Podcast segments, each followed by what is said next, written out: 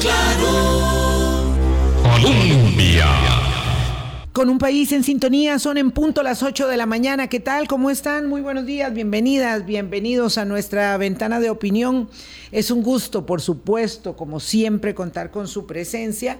Hoy una mañana oscurilla, oscurilla en realidad, no hay eh, sol ah, radiante aquí donde nos encontramos nosotros en Zapote, inmediaciones de la ciudad capital, por supuesto. Y vamos a conversar con el economista Gerardo Corrales, que es uno de los portavoces más autorizados del tema de la economía hoy, así como se llama su espacio, y que estará por llegar en unos minutos. Antes, Boris, eh, buenos días. Eh, expresar evidentemente eh, la preocupación inmensa que circunda a la sociedad, a la política en Guatemala, virtud de los últimos acontecimientos. Ayer empezábamos el programa y yo decía, bueno, parece que todo va encaminado ya a la decisión del Tribunal Supremo Electoral de dar por concluidas todas las disquisiciones y fabulaciones que se habían hecho en torno a los resultados de la primera vuelta para confirmar, cosa que en efecto hizo en horas de la tarde, la contundencia del resultado electoral en primera ronda y evidentemente el paso a segunda ronda de Sandra Torres y Bernardo Arevalo. Pero sucedió lo inimaginable. En este eh, continente nuestro, ¿verdad? Donde Gabriel García Márquez planteó con tanta magistralidad y maestría eh, que es eh, todo lo posible en el escenario, lo que puede pasar. Con el realismo mágico, lo cierto es que ayer un tribunal de menor monta, de menor cuantía, estableció nada más y nada menos que la inhabilitación del partido político que tiene la posibilidad más importante de constituirse en partido ganador de la segunda ronda del 20 de agosto. Algo absolutamente inimaginable, ilegal, inconstitucional que está a punto de prenderle fuego a Guatemala. buenos días. Buenos días, Guatemala está encendida. Buenos días, Vilma. y buenos días a todos los amigos y amigas de Hablando Claro. Y fue muy claro el candidato Bernardo Arevalo al decir que él no va a obedecer una orden espuria e ilegal. Y, más recientemente, Vilma, este, ayer que tuvimos un invitado argentino, llegué a la casa y recordé, porque hablé con él al final, de un escritor argentino muy bueno que se llama Mempo Giardinelli, que tiene una novela excepcional que se llama El Santo Oficio de la Memoria. Y él la escribe desde el exilio en México. Y recuerda y recuerda en sus escritos, Mempo Giardinelli, que el ir horadando la institucionalidad, que ir confrontando la división de poderes es una de las formas más abyectas que existen en contra de todas las personas. Ya que una situación como esta en un juzgado que no, que no tiene relación con el tema electoral, haga una, tome una decisión como estas, es una absoluta arbitrariedad una absoluta arbitrariedad. A esta hora, Estados Unidos y el representante de la Unión Europea en Guatemala han planteado muy claras eh, las, eh, los señalamientos en torno a la peligrosidad que entraña eh, el momento actual que vive Guatemala. América Latina toda en un absoluto silencio, en un terrible silencio sin darle acompañamiento a esta hora decisiva. ¿Qué fue lo que pasó ayer? Ya llegó nuestro invitado y mientras este, tiene ahí el, la conexión y, todo lo demás, me voy, le voy a robar a don Gerardo un par de minutos. ¿Qué fue lo que pasó ayer? El Tribunal Supremo Electoral había mm, convocado a una conferencia para las 4 y 30 de la tarde, pero resulta que no empezaba la conferencia, no empezaba la conferencia. La conferencia fue empezando a las 6 y 30 de la tarde, dos horas después. ¿Qué pasó? Que a las 5 y 22 minutos de la tarde, un juzgado séptimo de instancia penal le dijo al registro, digamos al registro civil, para que estemos claros, que iba a dejar suspendida la personería jurídica del partido Semilla, cuyo candidato es Bernardo Arevalo, que decíamos tiene toda la posibilidad de ganar la elección a Sandra Torres, y que entonces se permitía notificar, como cualquier cosa, que quedaba inhabilitado el partido Semilla para la segunda ronda electoral a las 7 y 20, a las 5 y 20. A las seis y media se da la conferencia de prensa del tribunal y dice, bueno, y ahí sí, la verdad es que eh, habilitados los partidos continúa la segunda ronda, pero quedan ahí otras instancias para resolver cosas pero así, de esta manera. Por supuesto, mientras tanto, el Ministerio Público declaraba también en eh, redes sociales que ya se había presentado el caso contra Semilla por supuestas firmas falsas para, para haber constituido el partido, el partido que ya había sido habilitado por el registro electoral y por el Tribunal Supremo de Elecciones para participar en la segunda ronda. Después viene la conferencia de prensa y dice que, bueno, que pasan al balotaje los dos. Es una cosa desastrosa, ustedes estarán oyendo esto y dirán, bueno, les falta el café de la mañana porque están diciendo cosas sin sentido. Y bueno, además de que nos falta el café de la mañana, estamos diciendo cosas sin sentido porque esa es aunque usted no lo crea, la realidad del proceso electoral que vive Guatemala. ¿Qué va a pasar? Evidentemente todo tipo de acciones, como dijo el candidato Bernardo Arevalo, no va a permitir que la elección se la roben. La sociedad guatemalteca está en un punto ya de ebullición total con este tema, porque el pacto de corruptos así se llama, tenía muy claro que si ganaba Sandra Torres para ir a la segunda ronda con, ¿cómo se llama la hija de Ríos Montt? No, recuerdo. Bueno, con la candidata, eh, con la hija de, de Ríos Montt, pues no había problema que ganara una o la otra, porque ahí tenían asegurado el pacto de corruptos.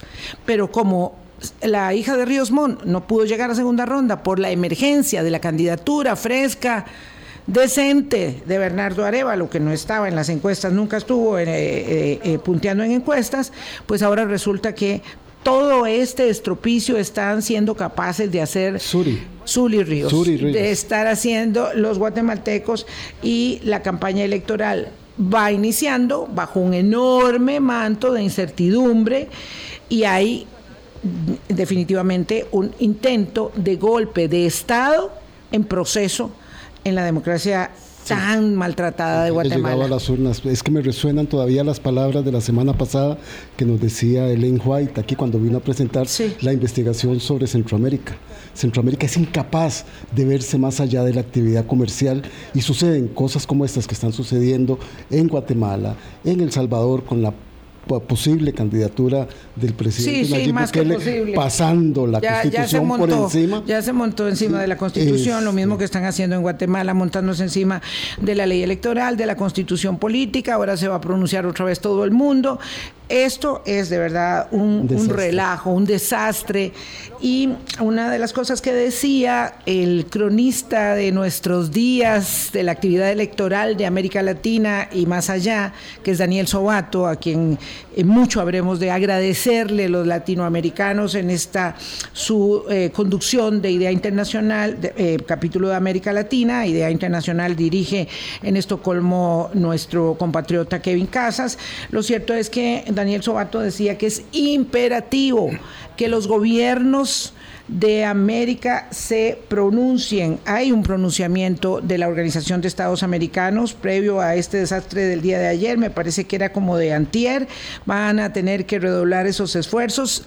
ahí está canalizándose cualquier ah, planteamiento. Pero en otro momento, de verdad que sí, independientemente de quién dirija los destinos del país. En otro momento, cuando Costa Rica era considerada una potencia de derechos humanos y defensa de valores republicanos, Costa Rica ya se hubiera pronunciado sobre lo que pasa en Guatemala ya se hubiera pronunciado poniéndose del lado del derecho internacional, del derecho del, eh, electoral en Guatemala, de la constitucionalidad, porque esos esos fuegos allá, esos incendios allá, eh, serán eh, escaramuzas acá. Ay Dios, qué mal estamos, don Gerardo Corrales. Gracias por venir hablando claro. Yo sé que usted está muy ocupado atendiendo medios, colegas y por supuesto también a nosotros. Buenos días. Buenos días, doña Vilma. Eh, buenos días, Boris. Un placer para mí estar con ustedes, ya quedé empapado de el tema de Guatemala y esperando un cafecito de la mañana. Sí, este, es que tuvimos un problema, es un problema logístico. No lo traje y ya está lloviendo. No llegó el cargamento de Guate. Sí. No llegó el cargamento de café de Guatemala. en realidad tenía que venir de Lagunilla Heredia, era mucho más cerca, pero se le. Se, me haga esos ojos, doña Vilma. No me haga esos ojos. Y, iba a ir rápidamente aquí a la esquina a comprar, pero estaba cerrado y a ver a qué precio estaba, porque de eso vamos a hablar con don Gerardo. De todo un poco. De esas dicotomías de, la economía. Dije que hoy eh, no había sol radiante, no, por el contrario, hay lluvia. Es que entre que empezamos a hablar y este momento, 8 y 10 de la mañana, ya hay lluvia. Entonces, eh, abrigarse y a eh, cuidarse mucho.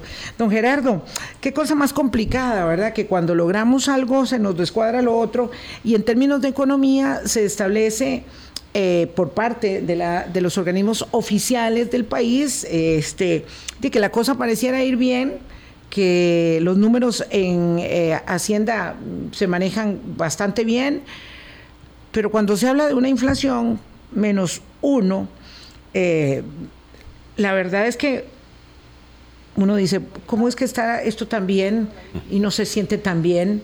Cómo es que el tema del desempleo, pregona el Ejecutivo, mejora, pero no se nota, no se siente. Entonces, claro, ver los números, entender que somos el país que tiene la inflación más baja del mundo, por lo menos del mundo OCDE, yo no sé si el mundo entero, pero del mundo OCDE, y ahí estamos nosotros en ese mundo, eh, pero un desempleo que tiene estas particularidades o esta tasa de empleo con tales particularidades parece ser muy difícil de entender. Entonces, bueno, ya vamos poquito a poco. Por favor. Sí, este, me parece muy atinado el nombre del programa, hablando claro.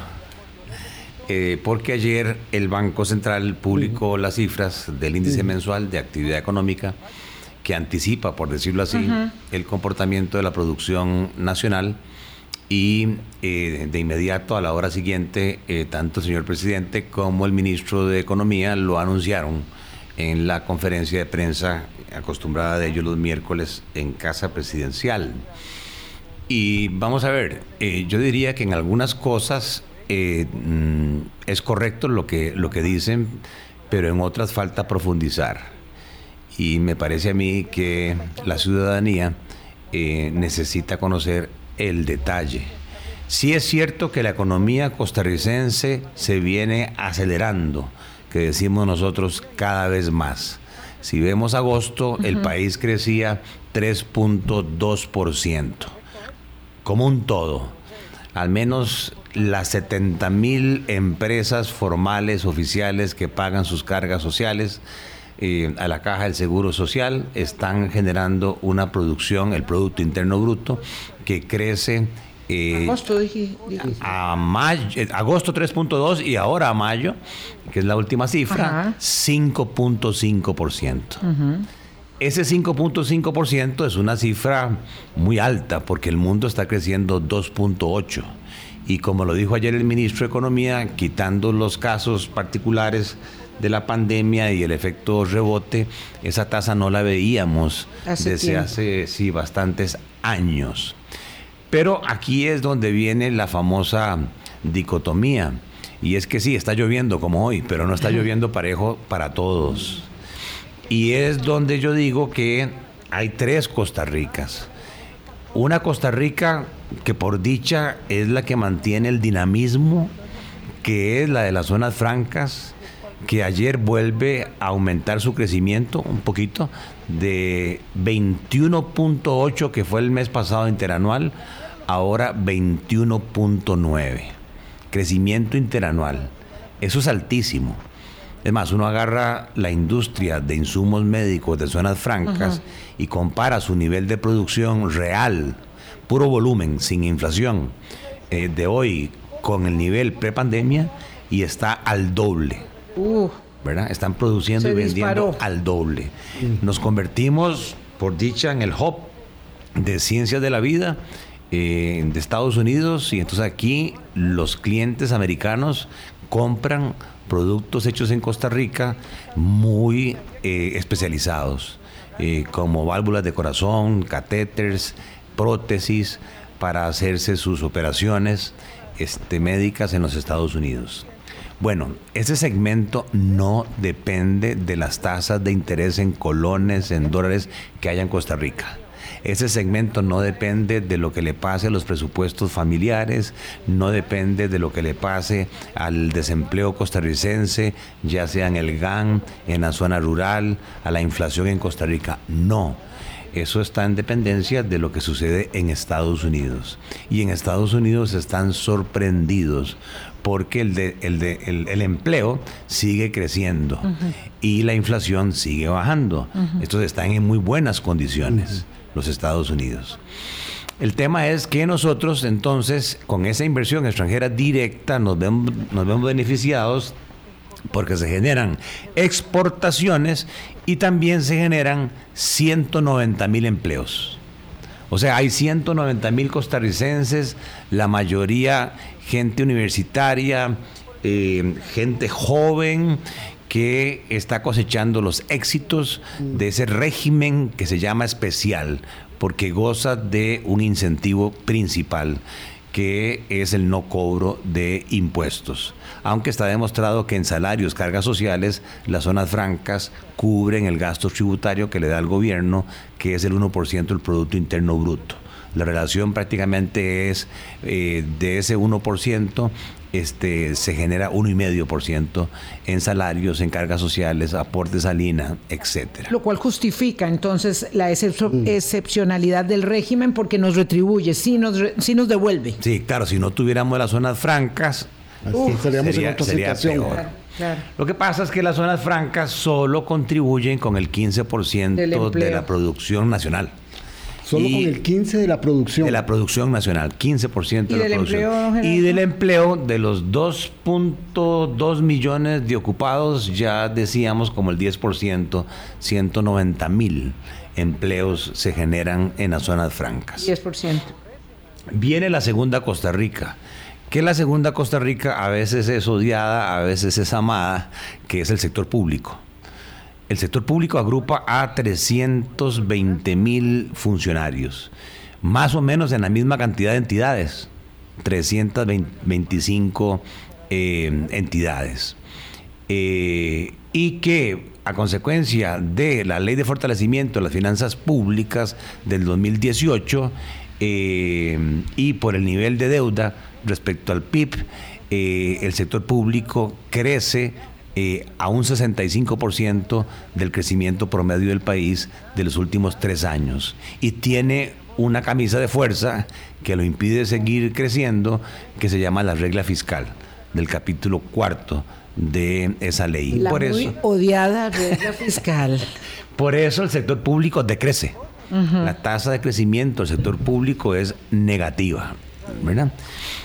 Y luego mm, del resto de ocupados del país tenemos la gran mayoría de costarricenses, un millón setecientos mil costarricenses. Ese es el tercer Costa Rica. Esa es la tercera Costa Rica y más o menos un 80% de la producción eh, nacional.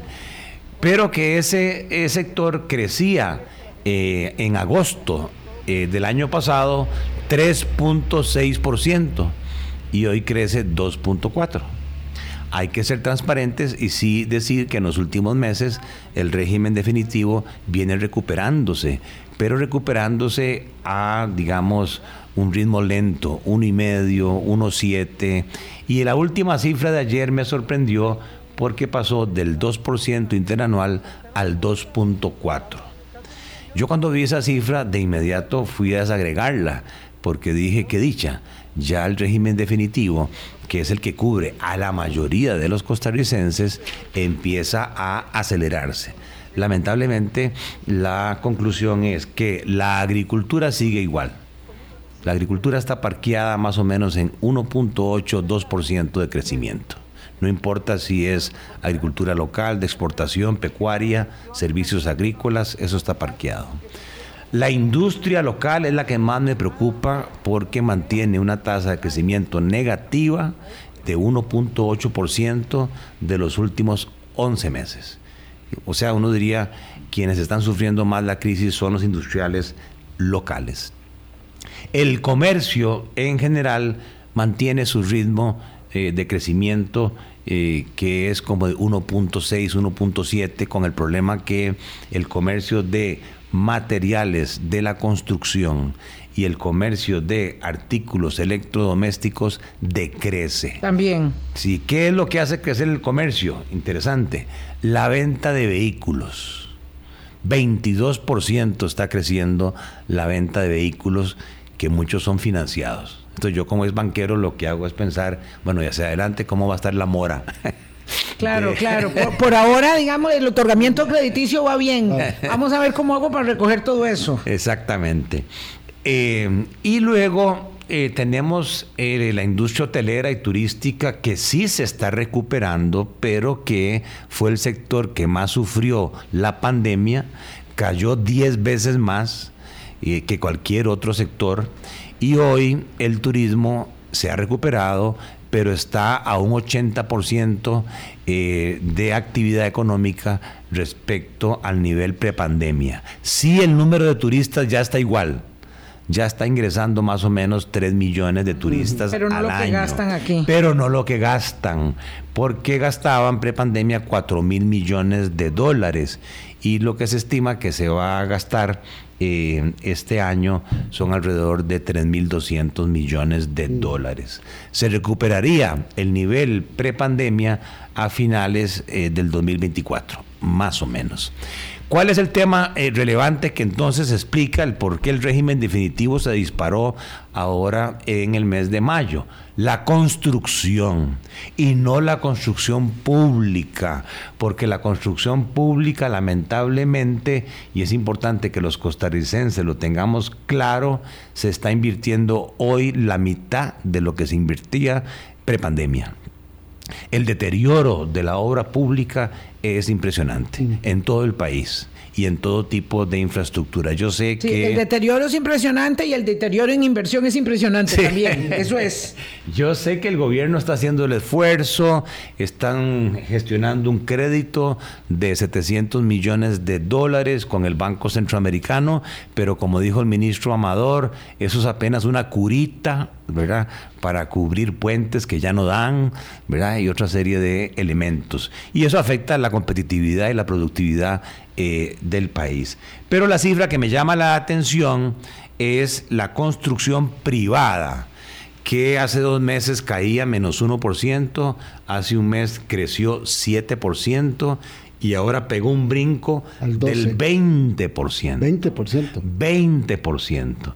Y cuando uno va a buscar la explicación del Banco Central, dice, bueno, esto se explica por la construcción de casas para la gente de más ingresos. Mm. Y por la Chica, pero muy alto. Muy alto. Y también por la construcción de bodegas, oficinas este, y edificios.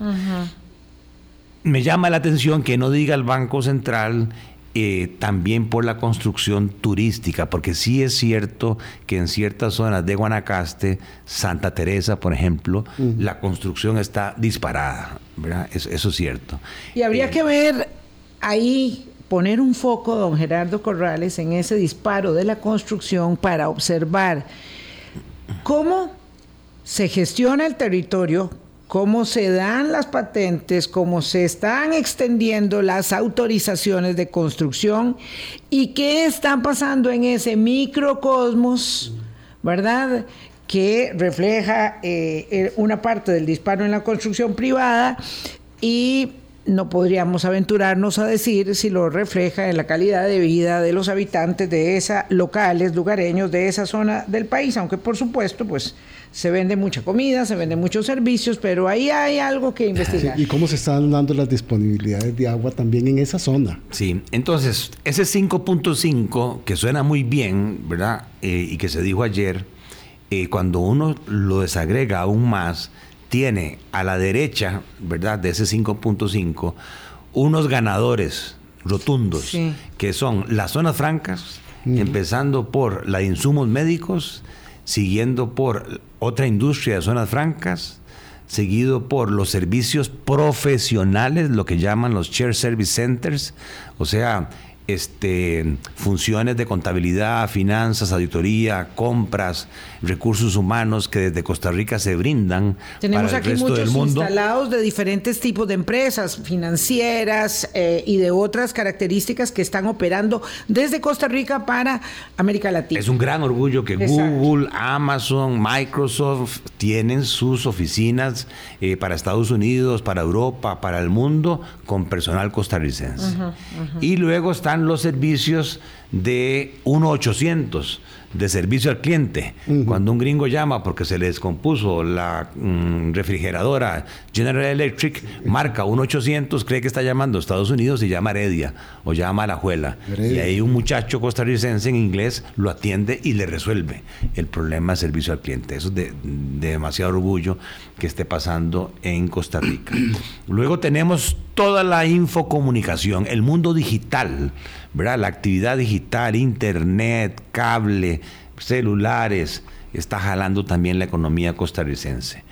Luego, el comercio de vehículos, ya se los dije a ustedes que eso va a tener incidencia, ahora lo voy a, a explicar, en la rebaja de la inflación, porque los vehículos nuevos, la compra de carros nuevos, ha caído el precio un 20%, incluyendo la Buen apreciación del comprar. colón. Es un buen momento para comprar eh, vehículos. Se lo digo a Ben Boris, pero no me hace caso. Y el otro elemento que también es ganador, que se quedó desde la pandemia, es que los ticos nos volvimos, digamos, asiduos compradores de productos farmacéuticos. Las farmacias están vendiendo este, lo que quieran, ¿verdad? Eh, dicen que ya en y Costa Rica- carísimo. Sí. Y compramos de No, todo. y con Y un sobre todo- asterisco, y con un asterisco que estamos comprando, que Sí, estamos me- consumiendo. medicinas de salud mental están agotadas. Ah, está ¿verdad? bueno, sí. El tafil está agotado, este, el altrulín está agotado. este. Vamos a dejarlo ahí. Vamos a dejarlo ahí. Vamos a dejarlo ahí porque van entrando ustedes en este terreno riesgoso, ¿verdad? Donde lo próximo que sigue es saber con cuál autorización se está uno autorrecetando para mantener un poco la estabilidad la- emocional y la paz mental en estos tiempos. Eh, los que no deben estar pasándola muy bien son los Ortega Murillo, porque informa el país de España, les cuento también, que la Corte Internacional de Justicia de La Haya acaba de definir de manera muy contundente que Nicaragua no tiene ninguna autorización, no tenía autoridad ni autorización para haber invadido el mar de San Territorio Que le pertenece total y absolutamente a los hermanos colombianos. Así Estar que viajando el presidente Petro San Andrés, porque Bueno, de ahí se iba a referir y, al y- fallo. Y, y bueno, pues yo que él ya estaría evidentemente sí en, eh, aterrizando en San Andrés. Un proceso legal que empezó en el año 2013 y Nicaragua ha llevado a tribunales internacionales en innumerable cantidad de veces a sus vecinos, incluyéndonos, y siempre le hemos ganado y siempre le hemos ganado, porque quienes descansamos en el derecho internacional, eh, a falta, en el caso nuestro, no de Colombia, por cierto, de ejército, hacemos valer nuestros derechos en las cortes internacionales y en la Corte Constitucional, por supuesto, también local. Pero este, que es un proceso dirimido en Corte Internacional, le ha dado la razón de manera contundente a Colombia. Por supuesto que los eh, habitantes de San Andrés y los callos vecinos jamás se sentirían nicaragüenses. Vamos a una pausa y ya regresamos. Colombia. Un país en sintonía, son las 8.32 minutos ya de la mañana. Conversamos con don Gerardo Corrales. Vamos a ver. Hay sectores muy buenos de la economía, entonces los promedios dan muy bien, crecimiento de 5.5% en el índice de actividad mensual económica, perfecto, todo parece bien, pero cuando se desagrega, hay eso le pasan las mías. Yo estoy súper bien si no fuese porque tengo una contractura muscular de todo lado derecho del cuerpo y resulta que eso me duele mucho, don Gerardo, muchísimo. Un día sí, otro día se resuelve, otro día vuelve, otro día se quita. Y claro, a estas alturas del partido, si a uno no le duele algo, eh, está uno muerto. Entonces, Dios libre, ¿no? Algo tiene que doler. ¿Qué hacemos? Con la parte del cuerpo que duele, don Gerardo, porque usted nos habla de los rotundos ganadores, eh, pero hay otros que están como rotundos perdedores. Entonces veámosla como en su cuerpo, en qué parte de la economía costarricense están esos puntos de dolor. La mayoría está ubicado en el régimen definitivo. Es ahí donde el gobierno legislativo debería enfocar las baterías. El primero, ya lo dije, eh, que requiere gran ayuda, eh, que es la infraestructura. Y la forma para mí de salir del problema de infraestructura, porque el gobierno tiene limitaciones de seguir gastando, el MOB no tiene los recursos, etcétera, es alianza público-privada. Y así lo ha hecho, claro, infraestructura pública. Así lo ha hecho Colombia, así lo ha hecho Uruguay, así lo ha hecho Panamá. No es que se pierden los activos, se dan en concesión y a los 10, 15 años se devuelven al gobierno. Claro, la empresa que invierte ahí trae el financiamiento y cobra un canon este, por el, el desarrollo de esa obra de infraestructura. Luego, el segundo gran perdedor son pequeños comercios talleres, salones de belleza, todo lo, todo lo que huela a comercio pequeño no ha logrado levantar su nivel de actividad. Está a un 80% de la actividad que tenía eh, prepandemia. Ya dije, hoteles y restaurantes, el turismo definitivamente para mí es un sector estratégico del país.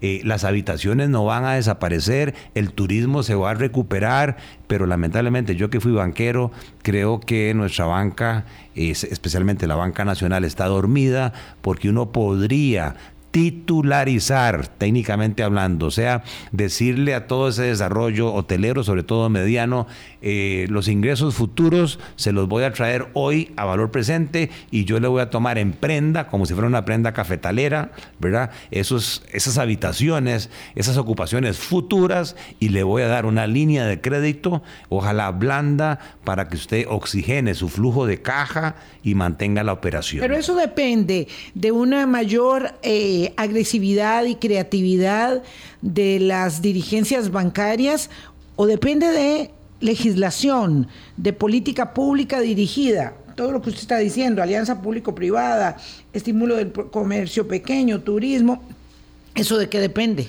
Bueno, yo veo que el presidente tiene el carácter y es el que manda. Este, Pero a, las ideas. A, nivel de los bancos. Las ideas deberían venir de la administración bancaria y de las juntas directivas de los bancos y del sistema de banca para el desarrollo, que en lo que están es en un pleito entre el director ejecutivo y los miembros de junta directiva que se tienen demandados y lo que interesa Pero el director ejecutivo ya fue este, separado. Está, está separado, o sea, separado, ya hay otra persona, ya, ya digamos, ya tienen el control. Bueno, ahí hay 600, 600 millones de dólares para mi pymes que yo podría como presidente decir, todo aquel proveedor de Recope, de la Caja, del Banco Nacional, de Lins, voy a hacer un poco de, propaganda, de automercado, de Walmart, vengan y descuenten sus facturas aquí en Banca para el Desarrollo, en el Banco Nacional, en el Banco Popular, en el Banco de Costa Rica, a una tasa de interés del 6% y con esas platas paguen deuda cara, como lo hace el gobierno,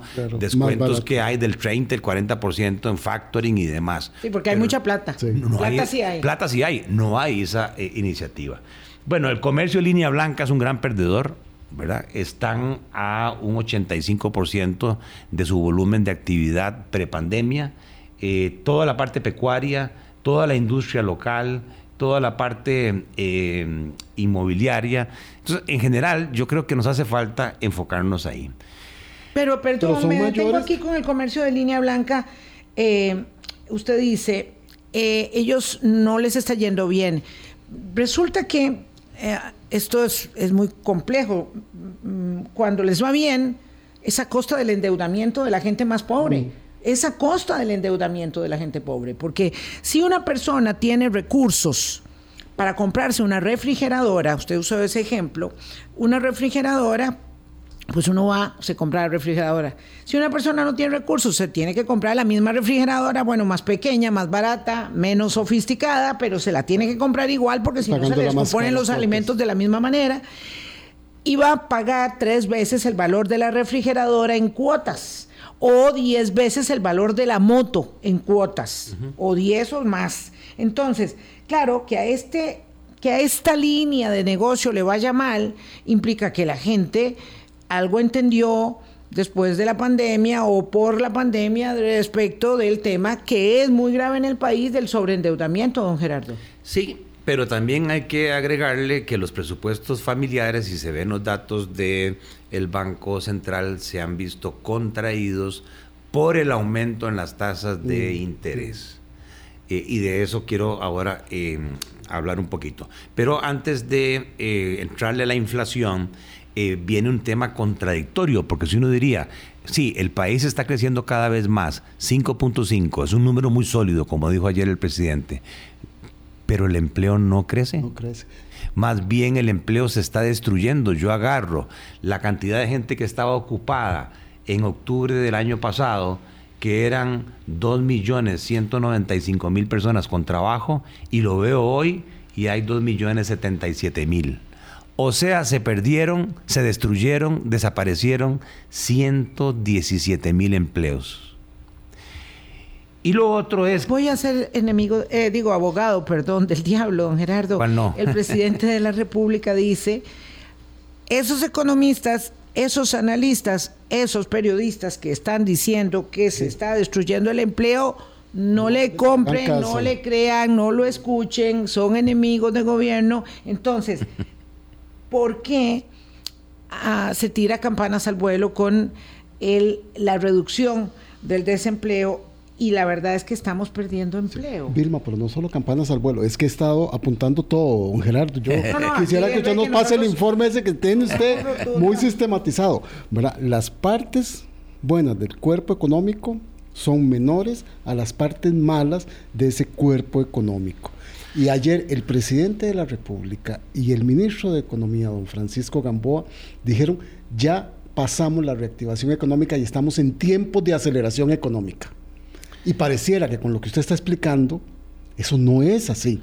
No lo veo así y entonces no hablemos de la prensa canalla o de los analistas económicos canallas. Hablemos de la OCDE. Hay información que la OCDE publica y no la muestran hay otra información que publican y sí la muestran, como que somos el campeón mundial con una inflación. De la inflación. En aquel momento, punto 9. Ahora, supercampeones porque es menos 1.04. Desapareció la inflación de Costa Rica. Pero hay una estadística que la tengo aquí, que es el porcentaje de la población de más de 15 años que está eh, ofreciendo, digamos, eh, su fuerza laboral. Eh, se llama la participación laboral y Costa Rica ocupa la penúltima posición más baja. Este, eh, antes de Costa Rica está Turquía, con una tasa de participación del 53%. Costa Rica en el 22 estaba en el 60%. Hoy Costa Rica está en el 55%.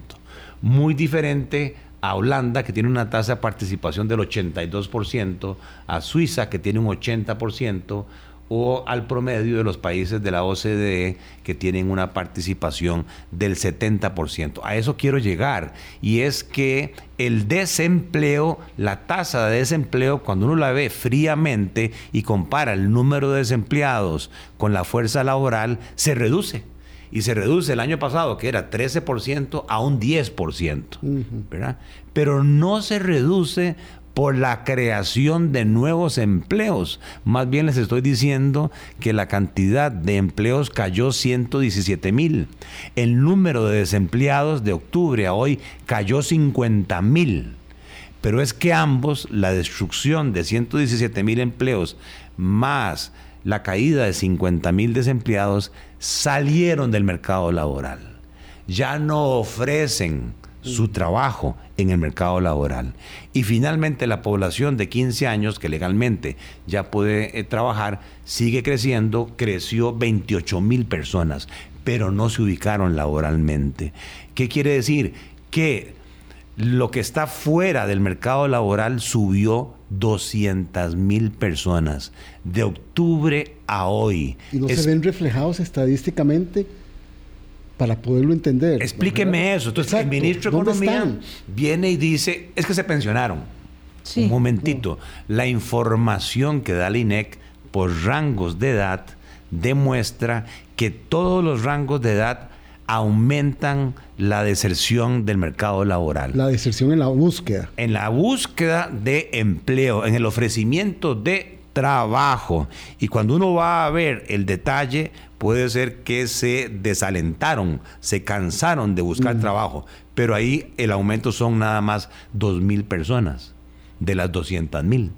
Más de 60 años sí se retiran 90.000. Supongamos que, como dice el ministro, todos se pensionaron, cifra que para mí es muy alta, pero supongamos que todos se pensionaron. Falta una explicación de 100 mil personas más de 15 a 24 años, de 24 a 36, de 36 a 50, se retiran del mercado laboral. Entonces, ¿cómo es posible que la economía creciendo y más bien destrucción de puestos de trabajo. Pueden haber dos explicaciones. Uno, lo que está creciendo es el régimen de zonas francas, que es el que lleva la batuta en cuanto al uso de las últimas tecnologías, la cuarta revolución industrial, que son menos intensivas en mano de obra y hay más productividad ahí. Entonces uno podría decir que es por un tema de que la economía se está haciendo más productiva por el uso de nuevas tecnologías. Pero lo otro, y que me da pánico decirlo, y lo pienso dos veces para decirlo, es que quizás esto va paralelo con el aumento de la delincuencia, con el aumento de la ilegalidad, con el aumento del narcotráfico y que esta gente ha dicho, bueno, en el sector formal, en el sector oficial, no encuentro empleo, no me pagan bien.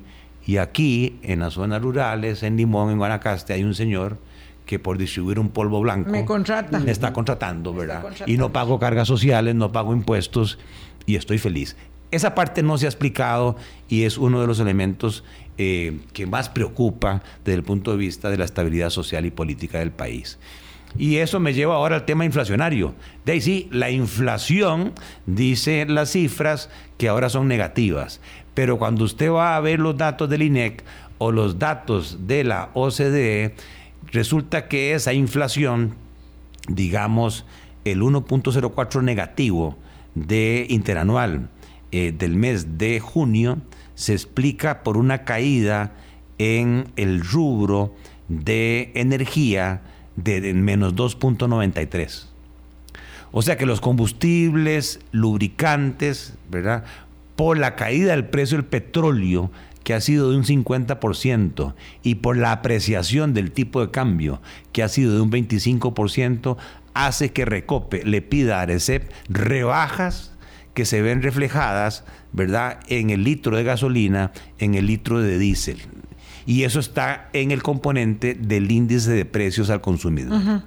El segundo elemento que explica la reducción en la inflación, y perdón que lo diga este, así, este, que contribuye eh, con una explicación de menos 0.84 es la compra de carros nuevos.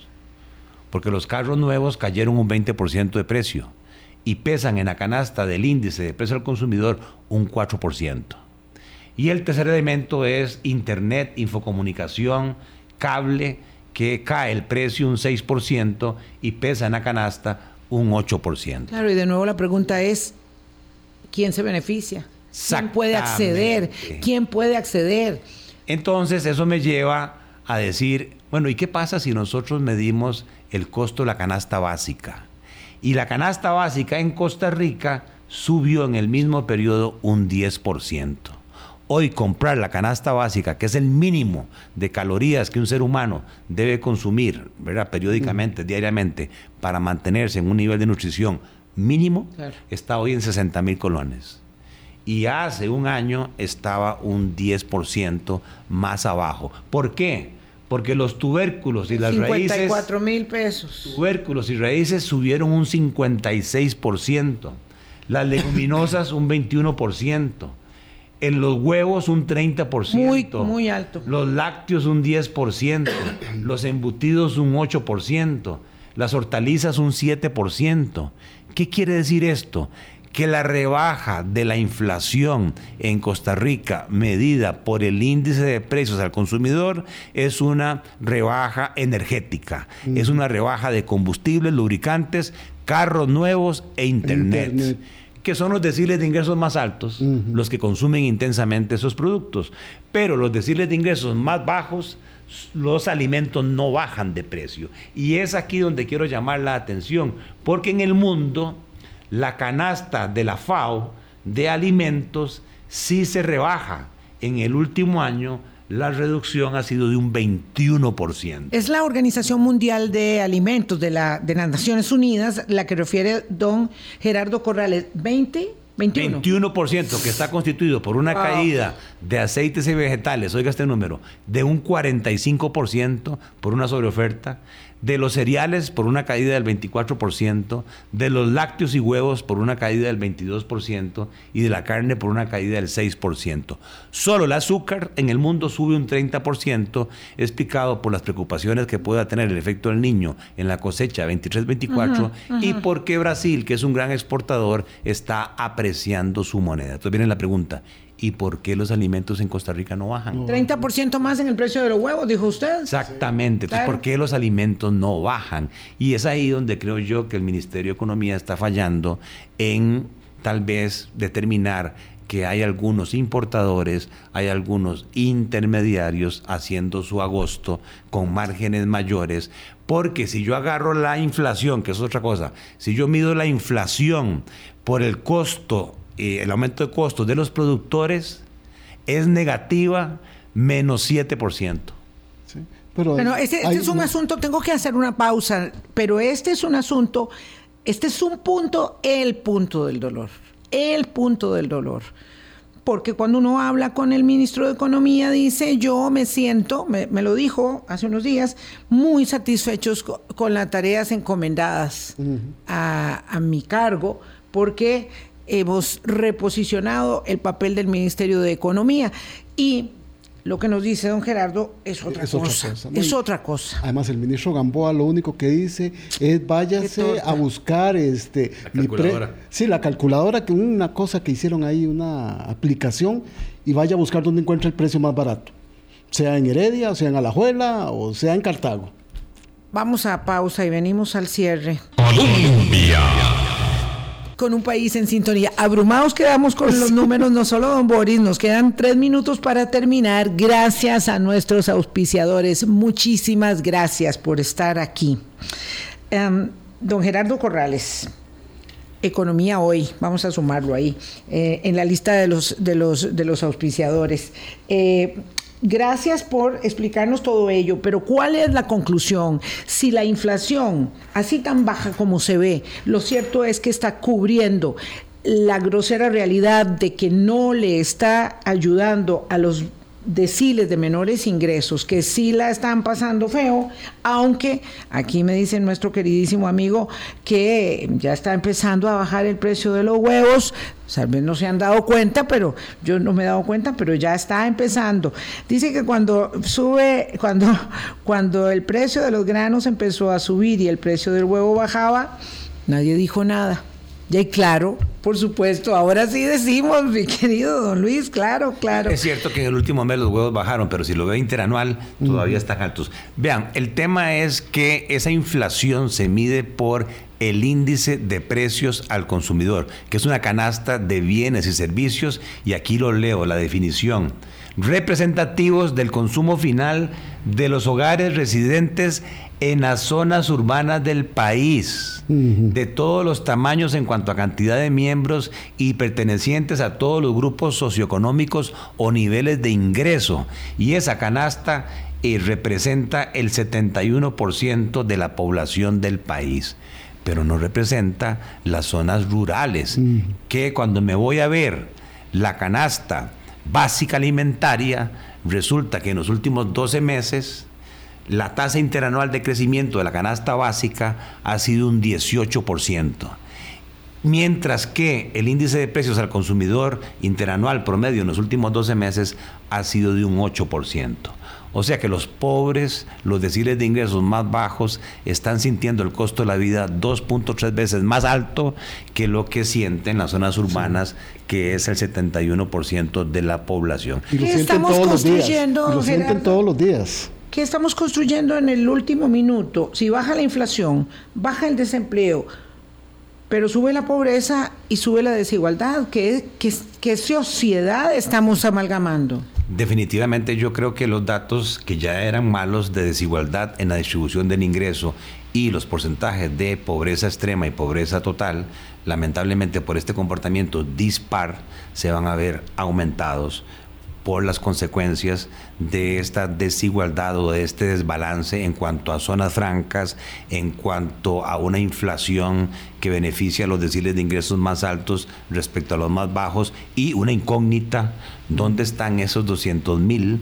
costarricenses que se salieron del mercado laboral, se pegaron a la lotería y ahora viven de los premios de lotería. o sea, ¿qué está haciendo esa gente? Eso es una pregunta oh. que el Ministerio de Trabajo, que el INEC, que el Banco Central deberían investigar más. o poniendo cuesta arriba la operación Costa Rica Segura Plus.